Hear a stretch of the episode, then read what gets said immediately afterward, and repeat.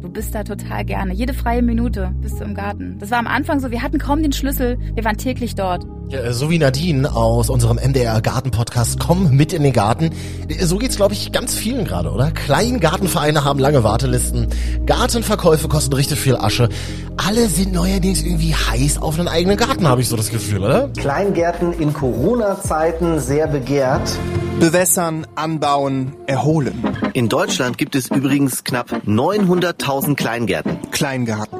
Das ist Familie. Oh, wir wollen es mal nicht übertreiben, Leute. Also ich finde ja so einen Kleingartenkosmos extrem spießig. Hecke schneiden, Gartenzwerg polieren, NachbarInnen ausstalken. Äh, oder siehst du das ein bisschen anders? Frage in dieser Woche. Kleingarten, sexy oder spießig? MDR Sputnik. Deine Meinung. Ein Thema. Diskutiert. Eine erste Meinung von euch aus der kostenlosen MDR Sputnik App in dieser Woche. Hallöchen, also ich finde Schrebergarten überhaupt nicht spießig, sondern eher ziemlich cool. Ich habe jetzt seit Dezember einen eigenen mhm. und habe den über eBay Kleinanzeigen gefunden, hatte da ziemlich großes Glück. Der ist auch nur fünf Minuten von meiner Wohnung entfernt und ich brauchte in der Corona-Zeit einfach ein neues Projekt und irgendwie auch ein bisschen Grün vor der Haustür, weil irgendwann ist man ja sonst durchgedreht und habe dann auch im Winter schon richtig angefangen, Tulpen, Zwiebeln in die Erde zu pflanzen und die Beete vorzubereiten und so weiter und so fort. Und ähm, Genau, mittlerweile ist äh, ein richtiger kleiner Gemüsegarten draus geworden und ich ernte im Moment ganz viele Radieschen und ganz viel Salat und Karotten und habe ganz viele Kartoffeln gepflanzt und es ist einfach super, super cool, sein eigenes Gemüse futtern zu können und es auch mit Freunden teilen zu können und so. Und vor allen Dingen ist es auch cool, weil man eben mit Freunden dort grillen kann und ein Feuer machen kann und man hat irgendwie so ein Safe Place eigentlich mitten in der Stadt, aber doch gefühlt eigentlich auf so einem Landhaus am Wald oder so. Also es ist total Hammer. Ich bin ein Riesenfan davon mhm. und ähm, ich würde es jedem empfehlen, der so einen kleinen, kleinen Freiheitsort braucht. Und noch mehr Stories aus unserer App gleich. Und vorher kleiner Faktencheck. In Deutschland gibt es knapp 900.000 Kleingärten und 5 Millionen Menschen, die sie nutzen, sagt der Bundesverband Deutscher Gartenfreunde. Vor allem bei uns in der Sputnik-Zone gibt es äh, besonders viele Pachtgrundstücke. Allein in Leipzig sind es 32.000 Kleingärten und 207 Vereine, die sie verwalten. Das liegt so ein bisschen an unserer politischen Vergangenheit, der DDR. Durch die Versorgungsschwierigkeiten damals wurden hier nämlich früher schon wesentlich mehr Gartenanlagen gebaut als beispielsweise in Hamburg, Hessen oder Nordrhein-Westfalen. Das bedeutet, es gibt tausende kleine Grundstücke allein in nur einer Stadt hier in Sachsen. Und wenn ihr jetzt einen Garten sucht, haben wir gleich einen Tipp, wie euch das am besten gelingen könnte. Denn seit Pandemiebeginn haben sich die Anfragen zum Teil sogar vervierfacht. Im Bundesdurchschnitt wartest du fünf bis sieben Jahre. Hallo an Silvia. In unserer MDR Sputnik App auf Instagram kennt man dich als Gartenfräulein mit Tipps und Tricks für Garten und Balkon. Was glaubst du, warum haben immer mehr Menschen plötzlich Bock aufs Gärtnern? Ja, das ist natürlich nicht ganz so einfach, äh, mal kurz zu beantworten, aber mir kommt es schon so vor, ja, je abstrakter und digitaler unsere Jobs werden, mhm. desto größer ist auch das Bedürfnis, wieder was mit den Händen zu machen, sich zurückzuziehen in die Natur, sich ja im wahrsten Sinne des Wortes im eigenen Garten zu erden. Ja. Und ähm, ja, ich denke, das ist doch irgendwie hat viel damit zu tun, wie sich unsere Welt außenrum um uns herum verändert, dass man dann wieder mehr dieses Ursprüngliche sucht. Zumindest ist das mein Eindruck. Ja, wir haben hier aber auch jemanden in unserer App, der sagt Kleingarten. Nö, muss nicht sein. Frage ist nur, bekommst du einen? Besonders in der Stadt, wo die Wartelisten so lang sind. Und wenn du am Ende doch wieder so weit wegfahren musst, nee, das wäre es mir nicht wert. Mhm. Da werde ich lieber meinen Balkon auf und genieße hier die schöne Zeit. Ich habe schon am Anfang gesagt, ne, ich habe so ein bisschen Schiss vor Kleingärten. Mir ist das irgendwie alles ein bisschen zu spießig. Ich habe mal nachgeguckt für uns. Also wer Bock auf ein eigenes kleines Stückchen Grün hat, der muss erstmal Mitglied in so einem Gartenverein werden. Und da musst du dich dann auf einen Garten bewerben. Die Vereine regeln die äh, Vergabe der einzelnen Parzellen meist eigenverantwortlich und schließen dann mit den Hobbygärtnern einen Pachtvertrag. Und mit deiner Unterschrift stimmst du äh, dann zu, dich an die Regeln und Pflichten zu halten, die die Vereinssatzung sowie das, Achtung, Bundeskleingartengesetz vorgeben. Ja, es gibt ein Bundeskleingartengesetz. Darin enthalten sind beispielsweise die Höhe der Hecken, welche Tiere auf deinem Grundstück erlaubt sind oder dass ein Drittel der Fläche mit Obst- und Gemüsepflanzen bewirtschaftet werden muss. Aber auch konkrete Rasenmähzeiten, Termine für gemeinschaftliches Gärtnern, sowie ob du übernachten oder grillen darfst, all das ist darin festgelegt. Umbauten übrigens, beispielsweise an deiner Gartenlaube, müssen zudem immer vorher abgesprochen werden. Ich kenne aber eine Person, die lässt sich auch durch dieses ganze Regelwerk ihre Freude am Gärtnern, ich glaube, nie wieder verderben. Hallo, äh, Kollegin Nadine Witt, du machst den MDR-Podcast Komm mit in den Garten. Ganz genau. Hey, schön, dass du hier bist. Ja. Du hast ja selber einen Kleingarten, deswegen Frage an dich. Was sagst du? Kleingarten, sexy oder spießig? Also es ähm, hat was Spießiges, definitiv. Ähm, gerade weil man sich ja auch gerade in einer Kleingartenanlage durchaus an so ein paar Vorgaben halten muss. Ja. Das steht im Kleingartengesetz und diese Gesetze, ich finde sie ehrlich gesagt auch ganz schlimm und furchtbar, aber Voll. das regelt nun mal ganz viel. Und wir haben uns auch bewusst für so einen Kleingarten in so einer Anlage entschieden, ähm, weil dich das ein Stück weit auch zwingt, ähm, ja, anzubauen. Wobei wir den Garten ja auch gewollt haben, um das genau zu tun, das Anbauen. Ja, das hat schon was Spießiges, aber es hat auch was Lustiges, wenn man zum Beispiel ähm, sich mal so eine Mitgliedsversammlung antut Ja.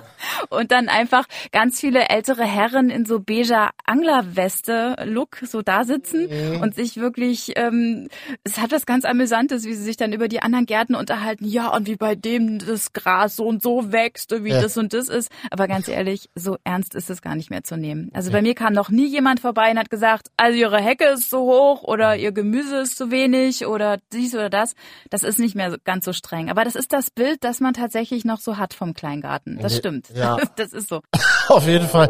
Und wir haben hier jemanden in der MDR Sputnik App, der sagt, Kleingärten, trotz alledem, mega cool. Also ich hatte einen Kleingarten mit zwei Freunden von mir und also ich finde das nicht spießig, sondern man hat halt da wirklich ja einiges selber gebaut, das Häuschen innen ausgebaut, gepflastert, also man hat quasi das, was man vielleicht zu Hause nicht unbedingt machen konnte, hat man halt sich dann selbstständig beigebracht und somit dann auch an handwerkliche Fähigkeiten zugenommen. Und daher finde ich das eigentlich eine echt coole Sache, wenn man sich so einen Garten anschafft und dann auch ein bisschen kreativ sein kann und ein paar Projekte hat.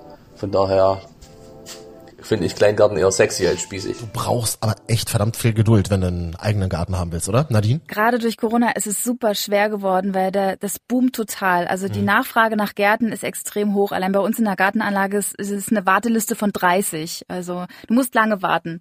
Aber ich kann, kann den Tipp geben, ähm, dass man sich trotzdem einfach mal ein bisschen umschaut vorher und guckt, was gefällt mir eigentlich. Was ist auch nicht weit weg von zu Hause, weil es macht keinen Sinn, dass du dir einen Garten zulegst und erstmal eine Stunde dahin fährst. Weil wenn du dann wirklich mal Gemüse anbaust und irgendwann, du hast dann Bock, du hast dein erstes Hochbeet gekauft vielleicht, irgendein Palettenteil dir hingezimmert und äh, jetzt nicht das hochwertigste, scheißegal, du fängst einfach erstmal an und baust dir so ein Hochbeet hin und dann sähst du deine Radieschen da rein, dein Anfängergemüse. Und du freust dich tierisch, wenn das dann wächst. Und dann bist du einfach drin. Und wenn du dann eine Stunde fahren musst und hast so einen trockenen Sommer, wie wir die jetzt ja auch immer hatten, das geht nicht, da geht dir ja alles ein. Also du musst es schon so, solltest im Idealfall, sollte das so sein, dass du da auch mal, wenn es nötig ist, jeden Tag hin kannst.